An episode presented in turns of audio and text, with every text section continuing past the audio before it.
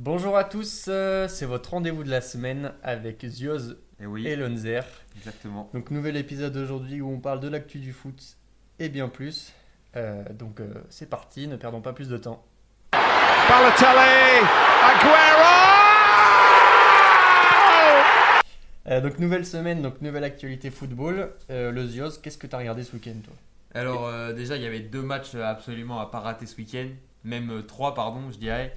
Il y avait le Real face à, face à Gironne, Ouais. on avait le Bayern Leverkusen face au Bayern, et on avait euh, la Côte d'Ivoire face au Nigeria.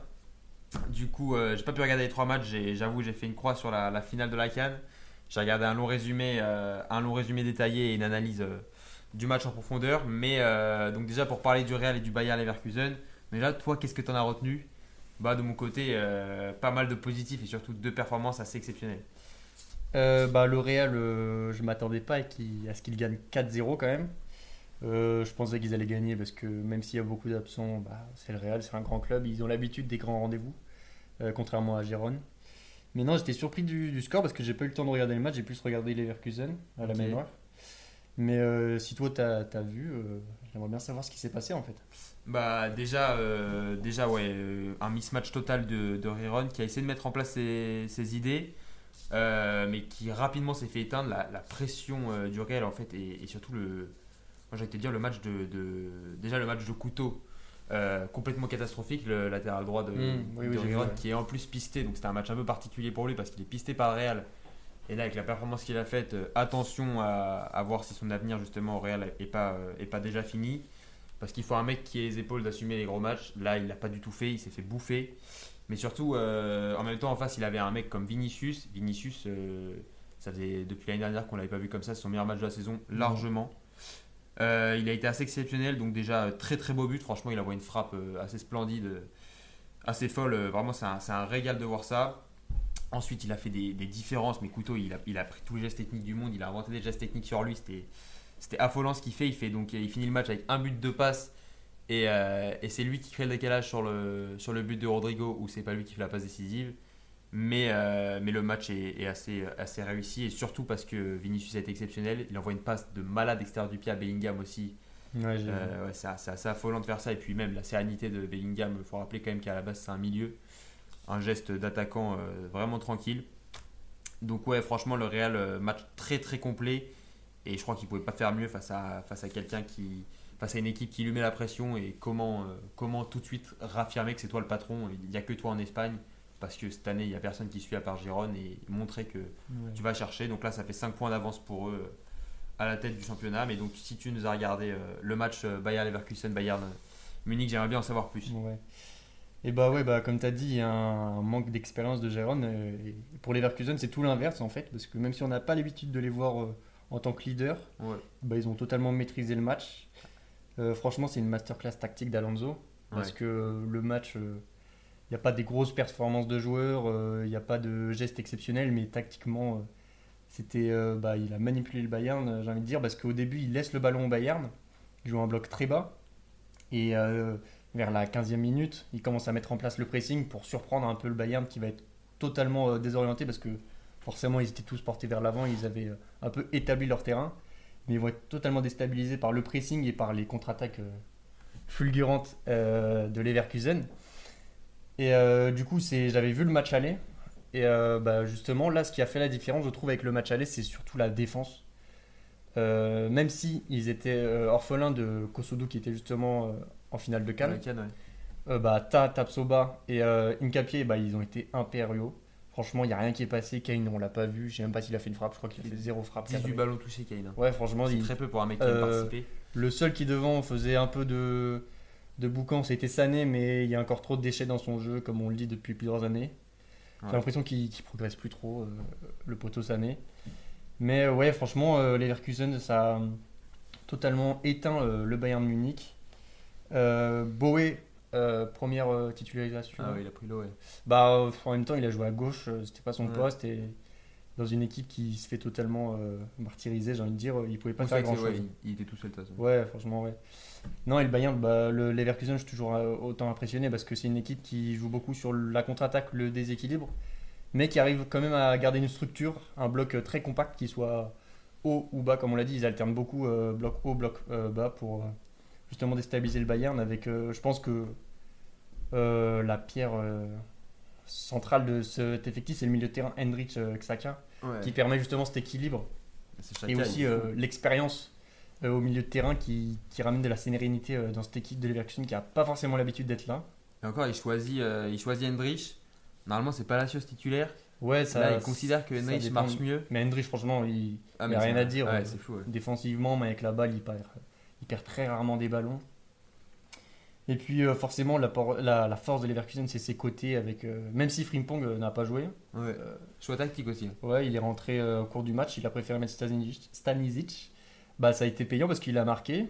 Et puis, de l'autre côté, Grimaldo, comme d'habitude, énorme, buteur comme à l'aller. Ouais.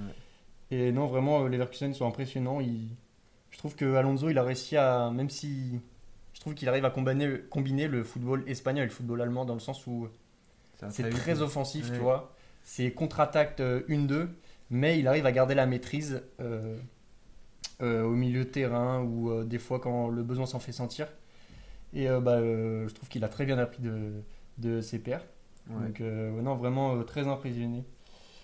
Et euh, si j'ai. euh, Après, il faut noter aussi que le Bayern était très euh, affaibli, euh, avec quand même beaucoup de pertes, avec Coman, Niabri, Davis, euh, Leimer, Ouais. ou encore Bonassar.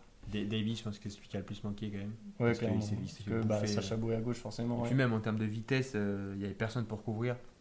Et, bah euh, oui, avec Sané, quoi. et, la, et, la, et la vitesse euh, du Bayer Leverkusen, c'est assez affolant. Bah, t'as Upamecano qui fait un gros retour à un moment sur Minadli. C'est Ouais. le seul moment où je vois un Non, mec a- Mécano, c'est le. Ouais, c'est non, vraiment, c'est ce que j'ai noté. C'est le même, le seul mec qui a envie, parce que même euh, Müller s'est un peu énervé à la fin en interview Ouais. où il disait que. Première fois de sa vie, je pense. Ouais, euh, il manquait de liberté, de d'envie et euh, ça se sent vraiment euh, les joueurs bavarois qui étaient vraiment euh, bah, en manque euh, d'envie, ils n'avaient pas envie de gagner, j'avais l'impression, ils sont un peu euh, baissé la tête et se, sont laissés euh, marcher dessus quoi. Donc non, juste bravo à Alonso et j'espère qu'ils vont finir champions. hein. Et ouais, carrément, carrément. Mais moi, ce que j'ai, vu du coup un peu avec cette interview aussi à la fin là, c'est, on se rappelle qu'année dernière Nagelsmann il se fait virer pour vraiment pas grand chose. Ils sont premiers de Bundes, ils sont qualifiés en quart de, de Champions, tout va bien pour le Bayern. Et euh, il décide de le virer, mais vraiment euh, pour des problèmes internes de merde, alors qu'il venait de le prolonger. Donc euh, je pense pas que Tourelle est en danger parce que de ce que j'ai compris, j'ai vu un communiqué euh, du Bayern qui disait que c'était que c'était la faute des joueurs plutôt que la faute du coach. Donc j'ai pas l'impression qu'ils sont en danger. Mais on Mhm. sait comment le Bayern, ils aiment pas qu'on marche sur leur institution et que ils ont une image euh, du plus fort euh, qu'ils aiment, qu'ils aiment montrer à tout le monde. Donc attention parce que ça peut aller très très vite du côté du Bayern et Mhm. on peut avoir des changements assez radicaux euh, dans les semaines qui suivent. Après, huitième de finale, c'est face à la, à la Lazio. Bah là oui, c'est sûr qu'ils vont revenir énervés. Normalement, ça devrait le faire, mais justement, euh, quand même match décisif déjà, je pense, pour, euh, pour Tourelle. Surtout qu'il y a certaines rumeurs qu'il l'envoie au Barça. Je sais pas. Ouais, Après, il, avait dit, euh, il avait dit, euh, quand il était parti de Chelsea, il avait dit qu'il voulait entraîner le Barça un jour. Ouais. Après les rumeurs euh, autour du Barça, c'est toujours oui, bien sûr, de toute façon, ils sont. Ça vient nulle part et c'est partout. ouais. Il regarde tous les coachs. Après, euh, moi je voulais parler de façon, donc euh, voilà, donc Real Bayer Leverkusen c'était les plus impressionnants ce week-end et c'était ceux euh, qui avaient le, le plus gros rendez-vous pour euh, aller chercher leur championnat. Je pense que le Real s'est plié. Après, voilà, en Allemagne on sait jamais parce que le Bayern sont capables de tout et, Hmm, on l'a vu l'année dernière. quoi. et voilà. Et puis même le Bayer Leverkusen qui semble intouchable cette année, voilà, faut pas oublier que c'est une équipe qui, qui il y a deux ans encore était assez dans, bah, dans le ventre mou de la, la Bundes. Euh, L'année dernière, ils finissent très fort, mais euh, ils commencent pas très bien. Euh, c'est pareil, quoi, c'est une équipe qui a pas beaucoup d'expérience. Donc, est-ce qu'ils vont réussir à tenir à durer Moi, j'espère et je pense que oui, mais euh, voilà, c'est moins plié. Et je voulais parler des, des leaders en, en généraux parce que, à part en première ligue, la course est ultra, euh, est ultra déjà scellée. Puisque l'Inter, donc défaite de la Juve ce week-end, Mhm. l'Inter ça prend 7 points d'avance donc sur le Dauphin. Et Paris, défaite de Nice, 11 points d'avance désormais sur le deuxième. Donc là, euh, je pense qu'il y a 4 championnats où, euh, où on sait déjà ce qui va se passer. Ouais. À part peut-être en Bundesliga, encore une fois, comme j'ai dit. Et euh, par contre, Liverpool, donc c'est deux points d'avance. Donc ils ont regagné ce week-end après leur défaite face à, face à Arsenal. On en avait parlé la semaine dernière. Euh, finalement, c'est Lone qui, avait bien vu. Et victoire d'Arteta. Et surtout, ça a complètement relancé les, les Gunners qui mettent 6-0 ce week-end à, à West Ham. C'est assez affolant. Mais du coup, plus que deux points d'avance avec une journée de retard. Donc là, la première ligue, ça va se batailler jusqu'à la mort. Donc. Euh, c'est sûrement la course, euh, la course finale qui va être la plus haletante à, à regarder euh, pour, cette fin de, pour cette fin de saison. Tu mises sur qui, toi? Moi, moi comme j'ai dit, hein, j'aimerais, j'aimerais Liverpool pour, la, Ouais. pour l'histoire. Après, euh, c'est la facilité d'IA d'IA City. Ouais, parce que là, pour le coup, je trouve que Liverpool est en méforme par rapport aux deux autres. Ouais. Un peu plus affaibli, euh, notamment par Salah. Et puis même, euh, on le sent, euh, bah, Arsenal, c'est 6-0 ce week-end. Euh, City, c'est 3-1. C'est 3 2-0. 2-0 contre Everton, 2-0 ouais. contre Everton. Avec le retour de Haaland et De Bruyne. Donc euh, là, je... D de, de Bruyne. Ouais, c'est ça. je sens que je sens que, euh, que Liverpool est en train de, bah, de, de se fatiguer et je sais pas s'ils vont réussir à se relancer. Mais euh, rien n'est fini comme on, comme on le sait avec Et Liverpool. puis voilà, Salah n'est pas encore revenu, donc euh, ouais. ça, peut, ça peut être assez Là, fou. Par contre, Soboslai s'est pété et c'est deux mois, je crois. Oui. Ouais, donc ça, c'est un problème. Ensuite, euh, bah, dis-nous ce que tu voulais, de, de quoi tu voulais nous parler. Et forcément, le grand événement du week-end et de la semaine même, c'était euh, bah, la finale de la Cannes, forcément. Ouais. Et euh, bah, ça pouvait pas se finir autrement que par une victoire de la Côte d'Ivoire. hein. Bah, déjà, parce que au vu du match, bah, tout au long du match, ils ont dominé, Ouais, plus d'occasions, ouais. plus de ballons joués. Franchement, un milieu de terrain impressionnant. Euh, Kessier, Fofana, c'était bah, c'était injouable tout simplement, offensivement, défensivement, c'était partout. Et euh, bah, le Nigeria, franchement, euh, bah, ils ont joué leur jeu, bah, ils ont marqué, ils ont voulu défendre, jouer sur contre. Mais euh, a été bah, muselé par euh, la, la très très bonne défense Nyakate et Kosudu. Ouais. Donc moi je suis un peu déçu pour Osimhen parce que c'est un joueur que j'aime beaucoup. Et mais en même temps, bah, pour que l'histoire se finisse bien, il fallait que la Côte d'Ivoire gagne. C'est vraiment le film américain avec deux défaites en poule. Euh, ils sont repêchés euh, au dernier moment euh, grâce à la victoire du Maroc. Ouais. Gasset, Jean-Loup Gasset qui se fait. Non, il non, il démissionne. Il démissionne. Il démissionne, ça laisse la Côte d'Ivoire sans entraîneur, alors qu'on sait même pas s'ils sont qualifiés encore. Euh, après, il y a eu les rebondissements avec Renard, avec, euh, avec le nouveau sélectionneur. Mais ils arrivent à se relever, ils éliminent le Sénégal, le- les favoris et les tenants du titre aussi. Donc le Mali et euh, la République démocratique du Congo en demi-finale. Donc euh, trois très grosses équipes, trois favoris, je pense. Et euh, bah, c'est, je pense c'est la compétition euh, du comeback. Quoi parce qu'ils reviennent de loin. Même sur le match contre le Nigeria, c'est ils perdent 1-0 et ils reviennent à 2-1. Et bien sûr, le buteur, c'est à l'heure. quoi. Ouais, on va pas refaire l'histoire. ouais. Mais c'est le mec qui a eu un cancer il y a, il y a moins de deux ans et qui est revenu Il y au a un an top. jour pour jour, il battait son cancer Ouais, il y a- tu vois. la semaine dernière. Il revient, il est au top et il qualifie. Enfin, non, il fait gagner euh, le trophée euh, à son pays. Et du coup, bah, c'est magnifique et on, on voulait pas voir autre chose que, que cette victoire de la Côte d'Ivoire. Ouais, c'est vrai que c'est assez fou. Ouais, du coup, moi aussi, j'avais noté qu'il y avait quand même une domination euh, de la Côte d'Ivoire dans ce match. Hmm. Donc, euh, pour le coup, où euh, c'est une équipe qui était vraiment pas intéressante à regarder depuis le début de la Cannes, même si le parcours et l'histoire l'étaient. Ouais. Bon, ça jouait pas très bien tout ça, alors que là, ils ont vraiment montré de l'envie. Alors, je sais pas si c'est l'effet du nouveau sélectionneur ou si c'est. Je pense que quand même, Gasset, euh, je pense pas que ce soit un très grand entraîneur, mais je veux dire, il, a quand même imposé sa patte, tout ça. Il avait essayé de mettre quelque chose en place. Peut-être que ça, ça a payé dans, les derniers instants parce que je vois pas comment le, le nouveau sélectionneur ait eu le temps de, de changer grand chose. Je pense que c'est surtout euh, les mecs qui se sont bougé le cul, c'est pour la nation, tout ça. Ouais, je pense qu'ils ont. Il a plus joué sur l'envie qu'autre Ouais, voilà, ils sont ça. chez eux, ils ont été humiliés. euh, Donc ils sont allés chercher la canne et c'est ce que voulait l'histoire. Mais euh, donc vraiment une finale pour le coup complètement maîtrisée. Euh, c'est ouais, complètement mérité ce trophée. euh, voilà, il n'y a pas que l'histoire, il y a, il y a aussi le mérite et le mérite était là sur cette finale. Donc il faut quand même parler du parcours miraculeux comme tu l'as fait. C'est assez fou ce qui s'est passé. Je voulais noter donc à l'heure la belle histoire et le meilleur joueur de le meilleur joueur de la canne qui a été donc Troust et Kong. Alors donc ça c'est c'est- ça c'est une surprise parce que déjà euh, la Côte d'Ivoire la Côte d'Ivoire elle est connue pour euh, le Nigeria pardon est connu pour son secteur offensif. Là c'est le secteur défensif qui a brillé pendant cette canne. C'est la meilleure défense de, de la canne. Euh, du moins en tout cas parce qu'ils sont allés jusqu'en finale donc le ratio but par match c'est le plus faible. On a ça, on a euh, donc c'est le secteur défensif qui brille, le secteur offensif qui était franchement euh, très décevant. Je sais pas ce que tu en as pensé. Bah, Mais ouais. euh, voilà, Osimhen muselé, mais Osimhen, en règle générale, sa canne elle est ratée. Même si euh, ça va en finale, c'est pas grâce à Osimhen particulièrement. Euh, mais par contre, voilà, c'est un collectif qui défend bien. euh, et en effet, ils auraient pu aussi prétendre à cette, à cette victoire finale. Mais, sur, la, finale, c'est la, la Côte d'Ivoire qui mérite. Mais donc, ouais, Troustekong, la belle histoire, parce que lui aussi, c'est un gars qui vaut 2 millions d'euros sur Transfer Market. il, il joue au PAOK. Alors, j'ai jamais vu jouer ce gars. Bon, je trouve qu'il était très bon pendant le tournoi. La il est hyper grand, jeu de tête euh, hyper. euh, La tête hyper met, voilà, elle la, est la tête. imparable. Voilà, c'est ça. C'est, il, est, il est vénère, il est, il est bien musclé, euh, bien costaud, le gars. Donc, c'est un défenseur un peu à, à l'ancienne, mais euh, il, a, il a franchement été, été présent. Donc, ça, ça fait plaisir pour lui.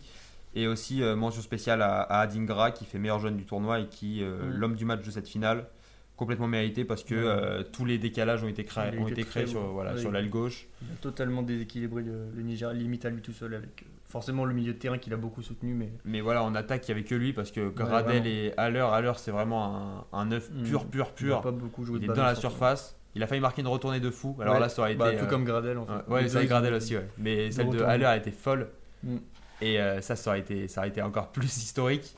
Mais, euh, mais ouais, du coup, euh, mention spéciale à, à Adingra et euh, aussi bravo à l'Afrique du Sud pour euh, la troisième place et, euh, et grand bravo surtout à, à Williams. Il me semble que tu avais, préparé quelque Ouais, chose. bien sûr. Euh, ouais, bah félicitations, ouais, parce que encore une fois, il arrête deux pénalties sur Ouais. ce match de la troisième place, et bah ça vient conclure un très beau parcours de l'Afrique du Sud. Donc félicitations à eux. Mais il faut aussi parler de la République démocratique du Congo qui fait un beau parcours Ouais. et qui surtout, euh, bah faut parler du- de ce qui se passe dans le pays. Et je pense qu'ils ont honoré un peu leur nation en mettant en lumière certains certains problèmes qui peuvent se passer dans le monde et dont on parle pas beaucoup. Donc euh, on est aussi là pour mettre la lumière sur des sujets euh, comme ça. Le sport, ça sert aussi à ça, à Ouais. faire entendre euh, Ils l'ont très bien fait. ouais. ouais, les, les marginaux, ceux que, qu'on voit pas. Donc félicitations à ces deux nations. Et merci pour cette canne, c'était une très belle canne. Je sais pas ce que tu en as pensé. Bah ouais, carrément très belle canne, des retournements de situation assez fous. Mm. Euh, dans les phases d'élimination directe, c'était moins fou, à part la Côte d'Ivoire, vraiment, eux, ils voulaient pas s'arrêter de faire des, Mm. d'écrire l'histoire et, et d'arriver dans, dans les derniers instants pour gagner les matchs. Euh, sinon, les matchs étaient moins suspense, même si le Maroc et le Sénégal se font éliminer en huitième, mais euh, voilà, il n'y a pas, pas eu beaucoup de buts dans les phases finales. Par contre, en Cannes, c'était affolant. En, phase, en poule, c'était affolant. Ouais. Que des retournements de situation, c'était n'importe quoi la- les phases de poule. Et je voulais te poser une petite question moi, par rapport à, à Williams, le gardien. On dit souvent que donc, les tirs au but, c'est de la loterie, tout ça. Mais quand Ouais. on a un gardien comme ça, franchement, c'est uniquement grâce à lui euh, que l'Afrique du Sud avance. Ils font trois séries de pénaux Ouais. et ils en gagnent 3. il me semble qu'il sort en tout, il doit sortir 7 pénalties, je crois. Donc c'est n'importe quoi. Euh, Qu'est-ce que t'en penses, toi? Bah, euh, moi, je suis partiellement d'accord avec le péno, c'est de la loterie parce que, bien sûr, il y a une question de hasard, mais je pense que le hasard, il joue que quand les équipes sont autant préparées l'une que l'autre. Quand tu vois qu'une équipe comme la France prépare pas souvent les pénaux, ils viennent juste de mettre en place euh, Ouais, j'ai vu ça cette quelque semaine, chose, enfin, un, un, un fonctionnement pour que les équipes de jeunes euh, commencent à travailler les pénaux. Euh, la loterie, elle commence euh, dès lors où les gens sont autant préparés au penalty. Mais sinon, oui, forcément, on voit très bien que les statistiques, les datas donnent beaucoup d'informations sur comment tirer les pénaux, à quel moment, qui faire tirer. Et puis même le travail des gardiens, euh, bah, je sais qu'ils passent beaucoup de temps là-dessus avec leurs préparateurs. Qui tire où, euh, s'il faut déranger l'adversaire, s'il faut le chauffer ou pas. Il y a plein de, de petites euh, choses à faire, de plein de- Subtilités, ouais. d'enjeux qui, qui rentrent euh, en jeu justement. Et ouais, non, je pense que la loterie, elle est très mineure, surtout dans le nouveau football où il y a beaucoup de data, beaucoup de données, comme on l'a Ouais. dit, où justement le hasard a de moins en moins sa place. Ouais, donc franchement, très belle canne, merci, merci les gars. Et Ensuite, rendez-vous au Maroc pour la prochaine. ah, c'est vrai, ouais. Le Maroc qui a, qui a sauvé la, la Côte d'Ivoire. Euh, ouais, mais du coup, il n'y avait pas que la Cannes comme euh, coupe euh, continentale, il y avait aussi Ouais, la, vrai, ouais. la Coupe d'Asie, donc on va euh, rapidement euh, parler de la finale où euh, le Qatar s'est euh, imposé 3-0 face au Soudan. Non, euh, Jordanie. Jordanie, putain. C'est 3-1 3-0 3 3-1, pardon. 3-1, ouais. 3-1, oui. Donc sur 3 pénalties, euh, on a entendu quelques critiques, euh, quelques remises en question sur l'arbitrage, mais du coup j'ai regardé rapidement les pénalties et je, je trouve que c'est pas déconnant du tout de- d'accorder les trois pénaux. Le premier et le troisième, c'est sûr, ils sont justifiés, il y a clairement faute. Le deuxième, un peu plus litigieux dans le sens où euh, euh, l'attaquant euh, du Qatar peut pas réellement jouer le ballon, mais il y a quand même faute sur lui. Donc pas de, Ouais, voilà, pas de pas de scandale. franchement. Ouais, voilà. Bah, donc bravo au, au Qatar aussi qui, qui va chercher euh, pour la deuxième fois d'affilée Mm. la, Coupe d'Asie Et chez eux en plus. chez eux. Bah non, franchement, euh, c'est parfait pour eux. Bravo à eux. Et puis, euh, et puis c'est assez fou quand même parce que même si on n'en parle pas du tout de cette coupe, faut pas oublier qu'il y a des joueurs comme. bah, il y a des équipes surtout comme la Corée et le Japon Ouais. qui étaient attendus plus haut. Ils se font sortir. il me semble que la, la Corée, c'est par la Jordanie. Mm. Euh, la Jordanie, franchement, c'est pas, c'est pas une nation du football, même s'il y a le. Il y a Altamari, le gars de Montpellier, mais bon, ça va en finale. Et le Qatar, euh, le Qatar, il n'y a aucun joueur qatari qui joue dans les 5 grands championnats. C'est quand même une stat assez, euh, assez Mhm. importante. Et pourtant, ça, ça va chercher le trophée. Donc bravo à eux, bravo les gars. Et, et moi aussi, donc j'ai malheureusement, je sais que j'aime- j'aime pas en parler, mais bon, faut, faut quand même louer le, la semaine de Lyon qui a été réussie, puisqu'ils sortent de la zone rouge. Et je pense que c'est définitif là. euh, parce qu'ils prennent euh, déjà ce, week- ce week-end, ils prennent 3 points sur un concurrent direct à, au- à la relégation. Et puis euh, là, ils ont 3 points d'avance et je les vois pas retourner à part si vraiment Ouais. les, mecs, les, me- les équipes en dessous décident de, de finir très fort et que eux ne finissent, finissent très mal alors que je vois pas comment avec le mercato qu'ils ont fait. Donc ça prouve que déjà il s'est passé quelque chose au mercato. Je pense qu'il y a eu un discours aussi qui est important. Après, je voulais noter aussi euh, Pierre Sage. Bon, j'aime pas spécialement. Je trouve qu'il n'y a pas forcément d'idée de jeu qui se dessine euh, particulièrement. Euh, et puis même, ça, ça, ça, ça se fait pas trop ce que je vais dire, mais bon, il a pas la, la gueule d'un grand, d'un mec qui, qui, Ouais. qui, qui fait haranguer les foules, tout ça, un mec qui, qui vraiment va, va emmener très loin son équipe. Mais je pense que dans l'instant T, c'est le meilleur mec possible parce que il connaît le club, il connaît les jeunes, et Dieu sait qu'à Lyon c'est important. Donc je voulais noter quand même que, on parle, on parle, mais euh, donc c'est 12 matchs, 8 victoires pour lui. Euh, c'est du jamais vu depuis Gérard Rouillet en 2005. Un entraîneur qui commence aussi bien à Lyon. Donc quand même, faut, faut soulever la stat. Bravo à lui. Et, euh, puis, ouais, ce week-end, bah, donc, victoire face à Marseille. Un match assez fermé, comme on avait dit. C'était assez chiant à regarder. On va pas se cacher, ça jouait pas bien. Et puis Marseille a joué comme d'hab. C'était vraiment relou. Et Lyon n'a pas très bien joué non plus. Mais voilà, le Marseille avait le ballon, il se passait rien avec. Euh, victoire en Coupe de France. J'ai pas regardé le match en Coupe de France. Mais par contre, ce week-end, euh, ils perdent 1-0 à la mi-temps. Ils reviennent Ouais. 2-1. Ça, c'est une performance que jamais de la vie Lyon fait en début de saison. Ouais, on sent vraiment qu'il y a un changement parce que franchement, j'ai regardé le match. Ah bah euh, voilà. C'était catastrophique des deux côtés. Enfin, je veux dire, il y avait pas beaucoup d'envie, pas beaucoup d'intensité. Il y avait énormément de déchets techniques. Mais comme tu as dit, on, on sent que l'OL a dépassé la relégation parce qu'on voit qu'ils ont changé de positionnement. On voit qu'ils sont au-dessus des, des, des, personnes, enfin, des équipes qui, jouent le maintien, tout simplement. Parce qu'ils reviennent justement, comme tu dis, euh, après avoir été menés 2, euh, 1-0, pardon. Ils reviennent à 2-1 avec euh, deux très beaux buts. Un, euh, Lacazette le fait tout seul. Je savais pas qu'il avait encore cette vitesse dans les jambes. Et puis Cacré qui sort une frappe euh, pied gauche, barre rentrante. Ouais, euh, ça non plus, on n'avait pas vu ça depuis. Je sais même pas si on avait déjà vu ça chez Cacré. je crois pas. Et euh, non, du coup, là, on sent vraiment que bah, c'est passé la mauvaise phase, même si on sait jamais. avec Attention, oui, bien sûr. Ouais, c'est comme d'habitude. Attention bien sûr, mais euh, voilà, ça montrait qu'il y avait du, il y avait du caractère et normalement ça devrait présager des bonnes choses pour la suite. Et puis, euh, je sais pas si tu as noté, j'ai regardé un peu donc les, les top joueurs de la semaine, je dirais. Ouais. Euh, je sais pas si toi tu veux nous parler de certains gars. Moi j'ai noté euh, Yamal, Adingra, Vinicius. Et puis si tu as d'autres gars, euh, voilà. Hum, moi, j'aimerais louer encore Barcola. Ouais, Barcola, ouais. Et qui euh, bah, il continue euh, sur sa lancée. euh, Il est super forme, franchement. Il fait des, des équilibres. Ouais. Euh, il change des matchs limite, enfin des actions en tout cas, à lui tout seul. Et puis de l'autre côté aussi Dembélé, qui les deux ont fait un super match. Et qui ont permis euh, au PSG de s'imposer. C'est Ils, ont- Mbappé, hein. ouais, ils ont même fait marquer Colomoni quand même. Mais Colomani, attention parce que euh, trois bons matchs d'affilée là pour Colomani. Je suis pas sûr que ce soit des bons matchs. Mais non mais voilà, mais il monte des choses et il faut pas oublier que pour l'instant depuis le début de la saison c'était vraiment catastrophique et il faut pas oublier que son Mais prix, même si on, on jure pas que Ouais. par le prix, ça, je pense que ce but lui fait du bien et euh, même il a eu son interview dans Téléfoot Ouais, cette il a- semaine. il a voilà. déclaré qu'il allait faire Il- taire certaines personnes. je crois qu'il apparemment. je crois qu'il est concentré donc euh, Ouais. voilà peut-être euh, voilà moi j'ai quand même noté dans Colomani dans les joueurs à suivre Ouais. Parce que euh, voilà il a fait un bon match ce week-end pas excellent mais il, a bi- il est bien rentré. Et il prouve que euh, il prouve qu'il va qu'il va faire taire la critique je pense parce qu'il a, il a l'air vraiment euh, vraiment concentré. Il parle de lui très bien. Il est très très lucide sur son début de saison bah, sur son sur son début d'épopée avec Paris. Donc voilà. Et puis je voulais noter aussi très bon match de, de Saka et de et de Granit Xhaka que lui j'ai trouvé que c'était l'homme du match face au Bayern Hmm. je trouve qu'il fait rien de.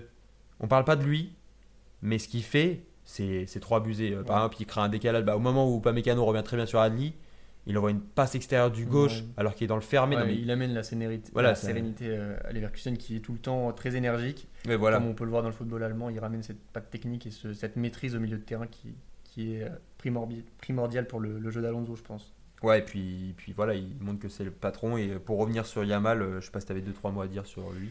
Bah, Yamal, je le sens un peu tout seul euh, au milieu de ce Barça. Bah, j'ai- l'impression que de plus en plus, les joueurs n'ont pas envie. Et ça, c'est pas que au Barça. J'ai l'impression que les joueurs, maintenant, ils veulent arriver dans de grands clubs.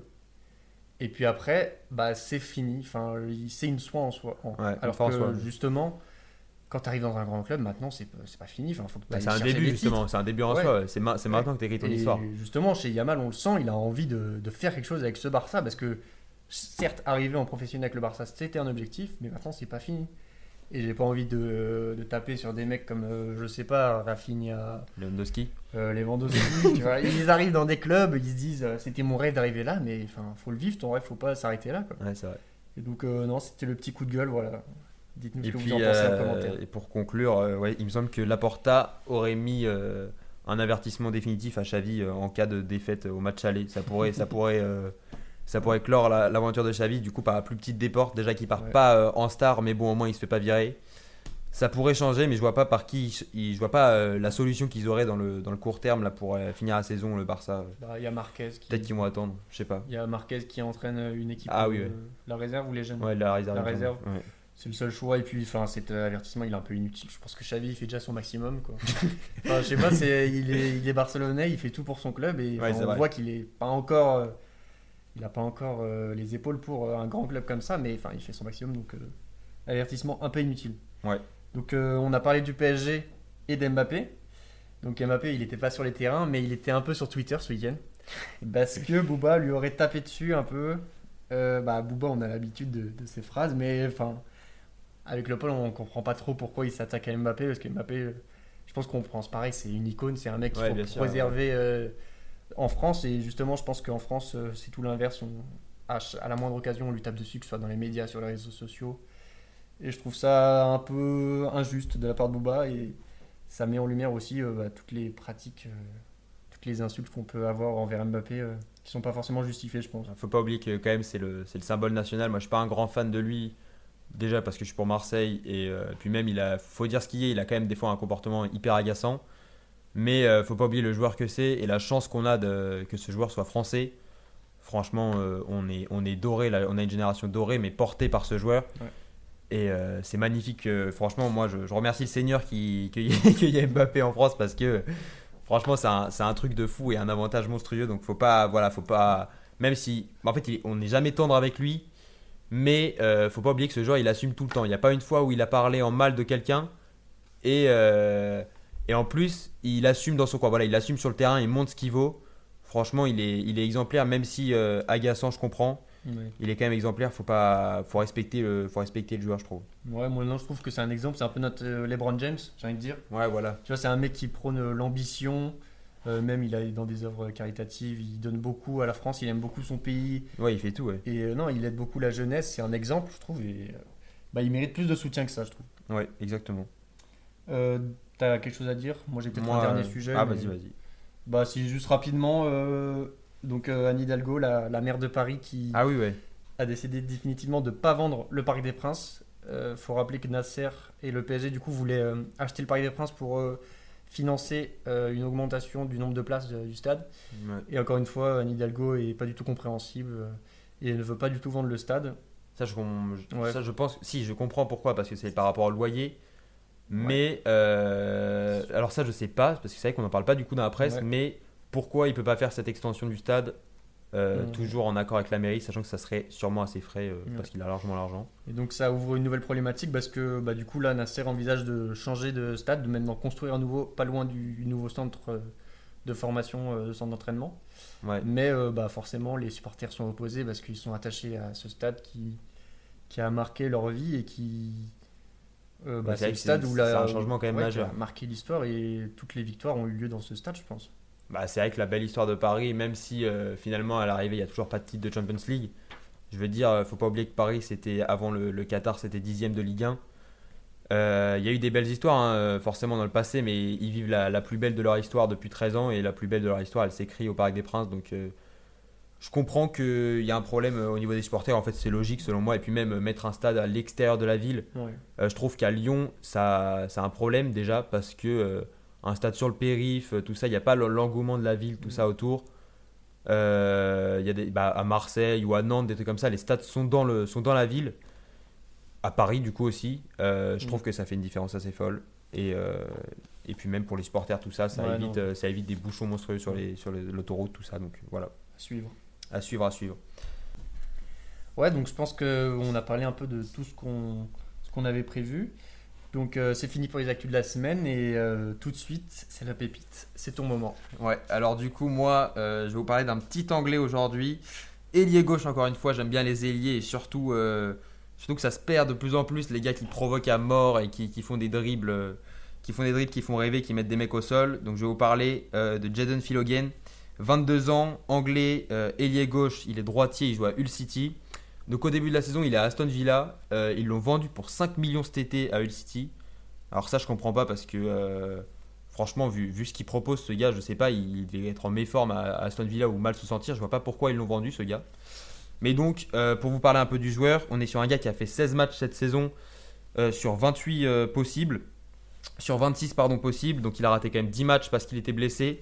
Donc, ça, c'est un problème. En effet, il est peut-être un peu tendre physiquement, même si euh, on le regarde physiquement, ça ça y ressemble pas. Il est costaud comme joueur, mais euh, peut-être voilà, un peu fragile.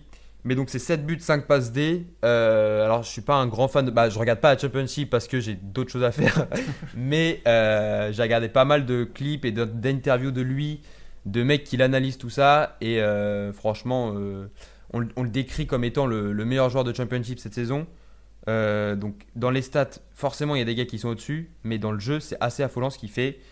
Euh, franchement, il a tout pour être un ailier de top classe mondiale et il est déjà, selon moi, un ailier euh, de classe internationale parce que, en fait, il joue pour l'Angleterre, donc il sera pas sélectionné maintenant, je veux dire, mais dans n'importe quel autre pays de, de mi. de mi de mi tableau, je sais pas, c'est un, joueur phare pour, pour l'équipe. Donc il est il dribble excellemment bien. Il sent super bien le jeu, c'est un très très bon passeur en plus. Euh, donc il est toujours bien placé, il a pas de mal à finir une action et euh, en plus il revient défendre, il est très très bon euh, sur ce retour défensif, il les fait jamais pour rien. Donc ça franchement c'est un, un plus énorme, surtout je pense que lui prétend, pour, prétend à la première ligue. Donc forcément ça va plaire. Seul truc que je dirais, du coup, j'ai noté un défaut parce que c'est pas nécessairement un défaut pour un ailier. Peut-être pour la première ligue, c'est son jeu de tête Ouais. et son voilà ce jeu son jeu dans aérien. Euh, là, ça pourrait être un problème pour la première ligue parce qu'il est pas il est pas excellent dans les airs, mais je veux dire voilà, c'est pas ce qu'il faut lui trouver un défaut que je fais ça. Sinon, euh, sinon c'est fou. Je vous, je vous invite à aller Mhm. voir ce qu'il fait. Euh, un je vais pas dire que c'est un mini Neymar, mais bon, il, il fait des dribbles. euh, C'est trop un régal à voir jouer en fait. C'est un, c'est un gars qui est hyper hyper rare aujourd'hui. Euh, c'est un profil hyper rare, donc euh, franchement un régal. Je sais pas si tu le connaissais, Lone. Non, du tout, du tout. Moi, bah, je t'invite euh, à, à regarder tout ça parce que c'est vraiment je pas vais mal. foncer sur YouTube pour voir des compiles. ouais, donc euh, merci pour euh, ce joueur à suivre. Ouais. Donc maintenant, c'est le moment du retour dans le temps avec la nouvelle rubrique, le flashback. Ok.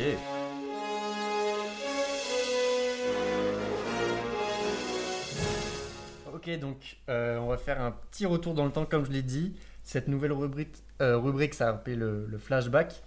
Donc euh, je vais revenir sur quelques matchs qui m'ont marqué. Donc forcément, ce sera des matchs plutôt récents parce que je n'ai que 19 ans. Euh, donc j'espère que ce seront des matchs qui vous auront marqué aussi et on va essayer de revivre tout ça tous ensemble. Donc moi j'ai une question à te poser, Léopold. T'étais où le 19 novembre 2013 Ouah, c'est euh, 19 novembre 2013. On regarde pas mes notes. hein.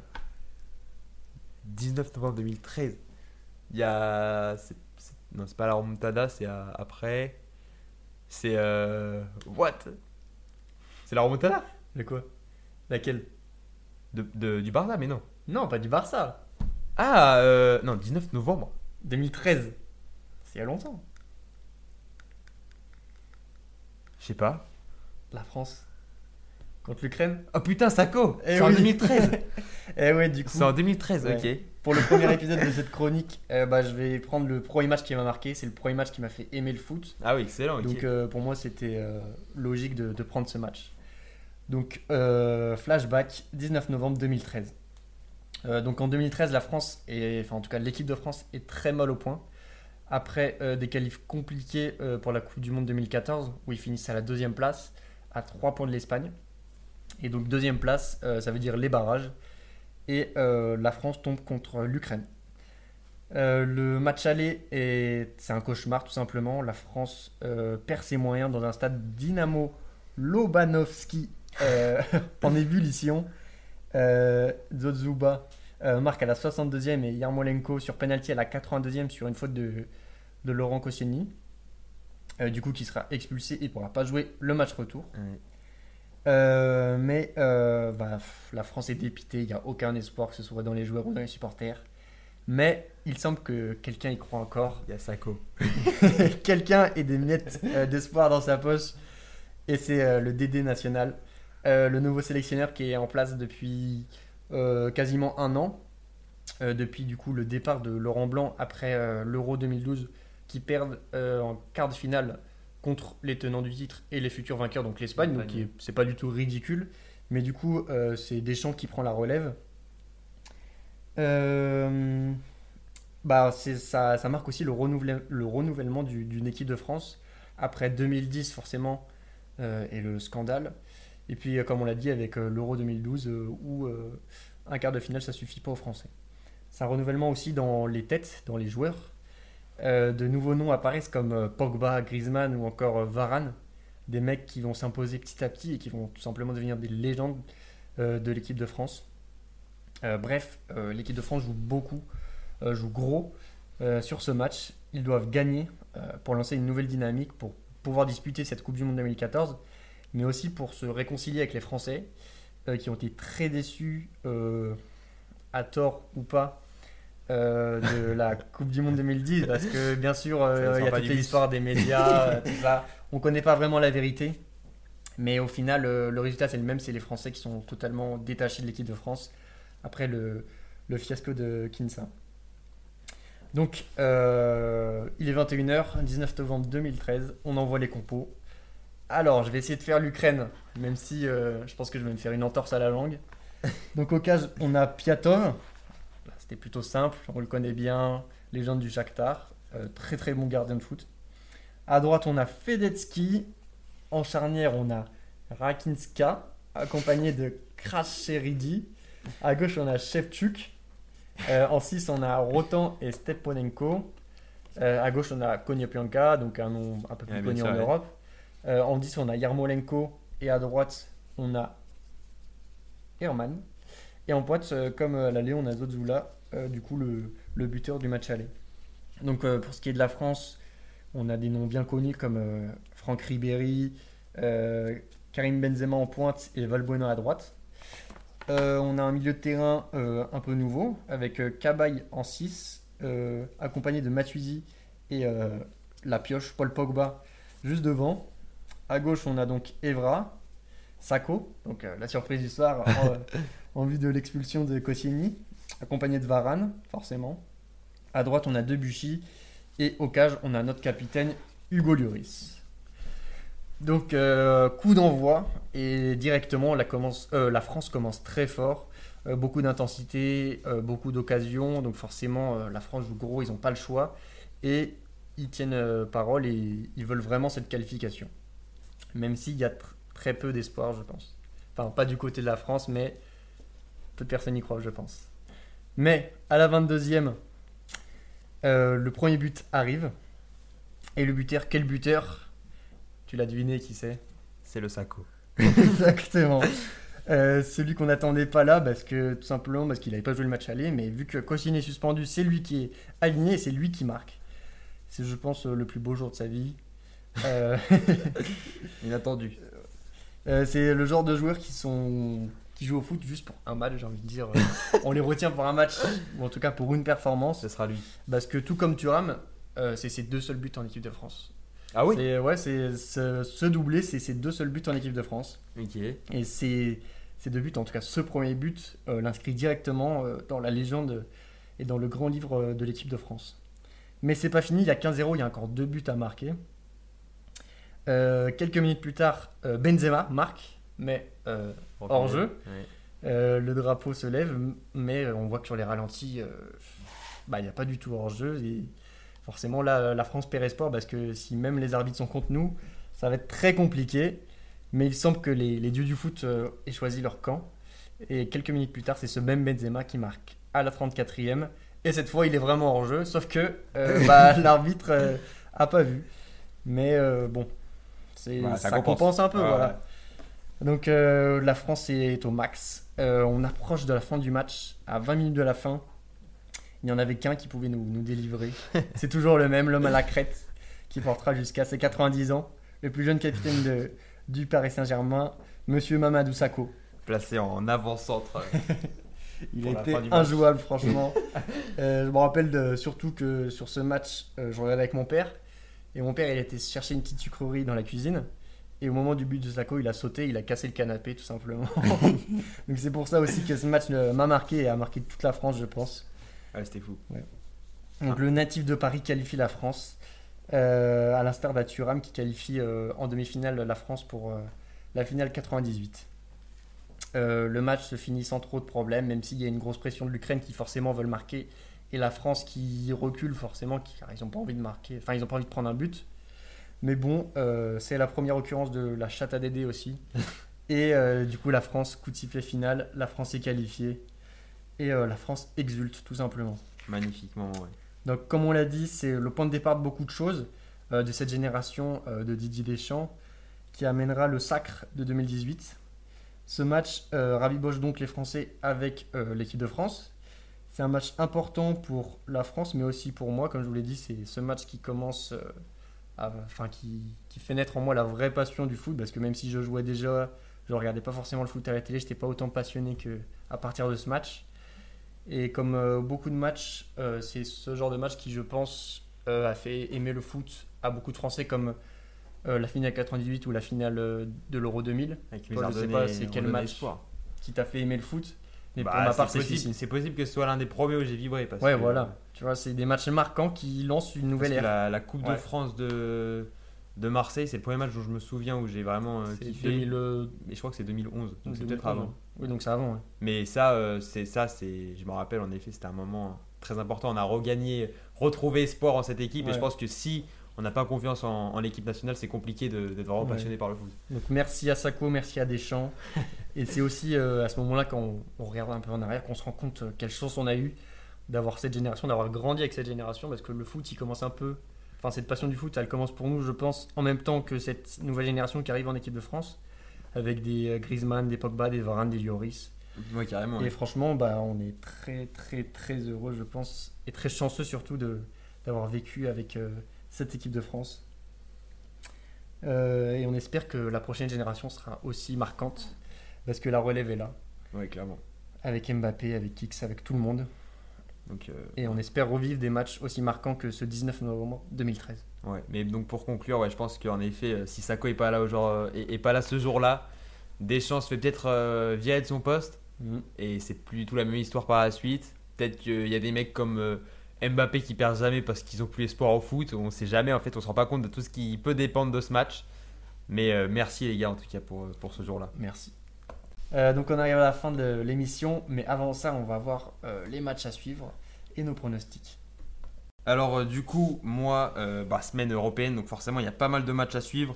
J'ai envie de parler des clubs français en, en règle générale, donc euh, que ce soit en Ligue des Champions, en Ligue Europa. On a euh, donc euh, Paris Real Sociedad. Euh, donc pour un petit peu de contexte, bon Paris on en a déjà parlé beaucoup, mais Real Sociedad donc c'est 0 but sur ses 4 derniers matchs et 0 victoire donc sur ces 4 derniers matchs. Euh, défaite, bah, c'est 3 nuls, une défaite, c'est beaucoup beaucoup de matchs nuls cette année. Euh, voilà, donc je pense que quand même Paris par favori. On a une défense par contre qui est très solide et le retour d'un Takekubo qui c'est bon, il a repris ses marques euh, depuis la fin de la Coupe d'Asie. Ça va être lui le principal mec à, à gérer parce que devant il n'y a pas Oyarzabal qui est le meilleur buteur du Non. Pas Baker non plus. Ouais, donc je pense que Paris va pouvoir peut-être euh, un peu plus subir que d'hab parce que euh, la Sociedad aime voir le ballon, donc peut-être qu'ils vont être plus attentistes, mais bouffer le grand espace, euh, exploser parce que je pense que derrière, en fait, ils, vont avoir la balle, la Sociedad, mais pas forcément avoir grand-chose à en faire si, si Paris défend bien le coup assez, assez bas et qu'ils explosent littéralement. Comme ça, ils épargnent le pressing sur, sur une équipe qui relance très très bien. Et euh, peut-être attendre justement, mais après, on connaît les, les principes de Lucien Riquet Oui. il n'est pas du tout flexible là-dessus. Et il le dit lui-même, donc euh, je pense qu'en effet, il changera pas sa méthode de C'est voir lui le qui foot. impose son jeu, c'est pas lui qui s'adapte euh, Voilà. au jeu des autres. ouais. Donc euh, ça peut en effet euh, rien changer par rapport à Dab. Moi, c'est comme ça que je ferais. Mais, euh, mais donc voilà, euh, un match qui va être intéressant. Donc toi, euh, combien tu vois pour ce match? Bah, comme tu l'as dit, le, la Real Sociedad c'est très affaibli, que ce soit par les blessures ou même dans la forme actuelle. Et je pense pas que le PSG va déjouer, en tout cas pas au match aller, parce qu'on a plus l'habitude de les voir euh, Ouais, pas au match se aller. faire ouais. caca dessus, plus au match retour. En plus, au retour qui sera là-bas. sera là-bas, donc là ils sont au parc euh, chez eux, même si je trouve que la défense ces derniers temps est un peu fébrile. Euh, Il y a quand même le retour de Marquinhos, Hakimi qui est peut-être pas sûr de jouer parce que apparemment Mukiele a très bien joué ce week-end. Et euh, bah, l'idée de le mettre à la place d'Hakimi euh, trotte dans la tête d'Enrique. Mais je vois quand même une grosse victoire du PSG du genre 4-1 Ah ouais parce que je pense qu'ils vont se prendre un but euh, au vu de la forme de la défense, mais je pense qu'il n'y a pas débat en fait. Moi, je vois bien un petit, euh, un petit 2-0 là. Je vois bien. euh, Ah ouais Ouais, Dembélé Mbappé ou je sais pas quoi, ça va partir, ça va partir vite, ça va Ouais. faire mal. Non, moi je vois un petit 4-1, une petite fessée, même si euh, bah faut, faut, faut jamais se reposer avec le PSG parce que le match retour risque d'être compliqué comme tous les ans tout simplement. Ouais. Et puis après, donc, euh, alors on va finir ça avec des champions euh, avant de parler d'autre chose. Euh, autre gros match, Leipzig Real. Mm. Qu'est-ce que qu'est-ce que tu vois pour ce match? Alors moi je vois pas le, le Real Madrid être inquiété par cette équipe de Leipzig parce qu'ils sont pas dans une très bonne forme eux non plus, tout comme la Real Sociedad. Ce week-end ils ont fait nul contre Augsbourg Ouais. et sur ces, leurs 5 derniers matchs ils ont 3 défaites quand même.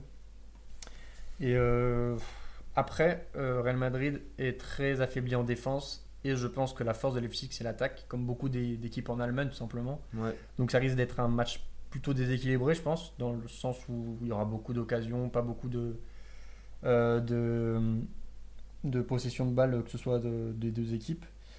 Mais je vois quand même le Real Madrid s'imposer 3-1, euh, une victoire euh, Moi j'ai mis 3 à l'extérieur, ouais. Mais je pense qu'il y aura des buts à se mettre sous la dent. Ouais, ça- puis même, ouais, c'est deux équipes qui aiment marquer, qui aiment aller au but, donc je me fais pas de soucis pour ça.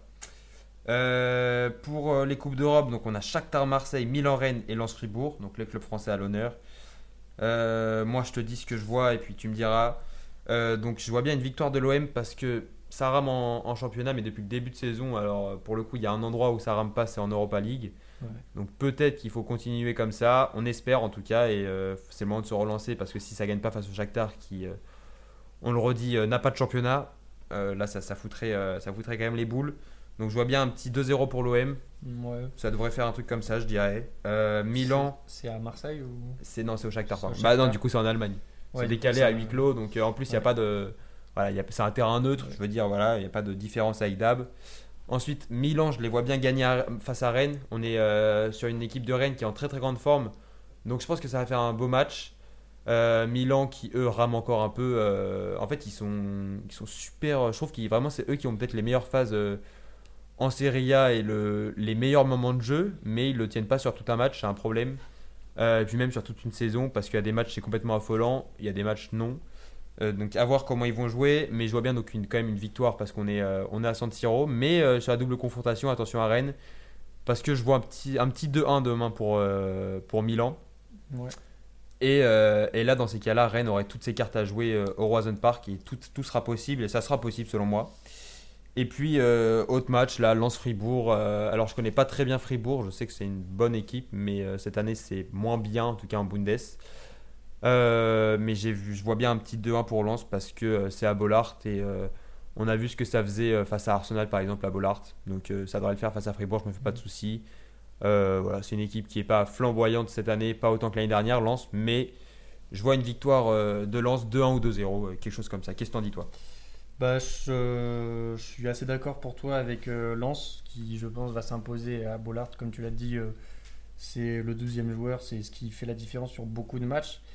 Et je pense que Fribourg ne s'attend pas à arriver dans un stade aussi bah, bruyant et aussi chaud que, que le stade lensois. Donc ouais, comme tu as dit, je pense euh, une petite victoire euh, 2-0 même. Je les vois pas prendre de but, euh, très solide. Je pense qu'ils vont tout faire pour euh, gagner le match et se mettre à l'abri pour le, le match retour. Ouais. Euh, par contre, je suis un peu euh, en désaccord avec toi, surtout sur Rennes. Ok. Moi, je, je- j'ai envie de croire euh, à Ah une ouais? victoire 1-0, ouais? tu vois. Ouais, c'est possible. Euh, comme euh, c'était quand? C'était il y a 2-3 ans? Euh, Contre c'était- Arsenal. ouais, c'était pas Milan, ouais, c'était ouais, Ouais. contre un club d'Europe. Ouais, c'était contre. Arsenal où ils nous ont laissé croire, même si au match retour ils sont, ils ont été ramenés euh, À la euh, réalité. à la réalité. Et du coup, moi je vois bien 1-0, un match dégueulasse, mais où euh, la ferveur des, des, des Rénois euh, euh, va vaincre. Et euh, bah, c'est un peu notre côté chauvin aussi, on a envie de supporter les clubs français. Ouais. Sauf Marseille. non, je rigole. C'est juste que le Shakhtar, pour moi, c'est vraiment une équipe qui aime beaucoup euh, embêter les équipes Ouais, françaises. vrai, ouais. Puis même Euh, en général, ouais. ils cassent les couilles. Ils font chier, quoi. On l'a vu avec Monaco il y a quelques années euh, où ils essayent de se qualifier pour la Ligue des Champions, mais c'est toujours le Shakhtar qui vient les, leur mettre des bâtons dans les roues. Donc moi, je vois bien une, une victoire un peu. Surtout que c'est pas à Marseille, donc euh, je vois bien une victoire euh, 2-1 Ok. avec un match, euh, même s'ils subissent, ils arrivent à marquer et surtout que Marseille a des, un peu des problèmes euh, offensivement en, en ce moment. ouais, mais ils ont surtout des problèmes euh, dans la création d'occasions Ouais, et a un peu dans la ouais. finition. Donc je, je pense que le Shakhtar va, va, va, Va gérer. va gérer euh, grâce à leur réalisme, je pense, plus que celui euh, de Marseille, en tout cas, va réussir à s'imposer. Et puis je sais pas si t'avais d'autres matchs à, à regarder.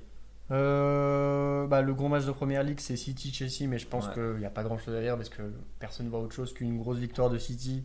Surtout que là, ils sont en pleine forme, ils ont le retour de, de tout le Ouais. monde. Et J'ai vu, il y a zéro blessé, tout simplement. Non, Alors que va, Chelsea, c'est tout l'inverse. La défense est décimée. ouais. Ils sont en très mauvaise forme, comme d'habitude en fait. Donc euh, grosse victoire de City. Et puis Lazio Bayern, on en a parlé vite fait. C'est le Bayern, je pense, qui va s'imposer. Ouais. Ils vont être rancuniers. Moi, je vois bien un des choses à 3-0, prouver. même si c'est à Rome. Je vois bien un 3-0, surtout que la Lazio, c'est très moyen cette année. Et le dernier match de Ligue des Champions, c'est City-Copenhague. City qui tombe, euh, comme d'habitude, sur une équipe très faible en 8 mais en même temps, on peut pas leur en vouloir. Ils arrivent premiers à chaque fois et c'est une équipe anglaise. Donc forcément, et je les vois s'imposer, euh, je sais pas, 6-0. Allez, C'est possible, ouais, c'est possible parce qu'il va y avoir Haaland qui va être fâché. Ouais, voilà. Retour en Ligue des Champions et puis même c'est sa compétition donc euh, en effet. Et puis ouais pour euh, City Chelsea j'avais noté moi un petit 3-1 quand même parce que Chelsea Ouais. aime bien jouer les gros cette saison mais là je pense que ça sera un peu trop gros pour eux. Et puis le dernier match quand même face à Liverpool était bien dégueulasse, euh, le dernier gros qu'ils ont affronté. Donc euh, voilà, mais euh, à voir, à voir. En tout cas, euh, on vous conseille de regarder tous ces petits matchs. Ouais, Vous allez vous régaler.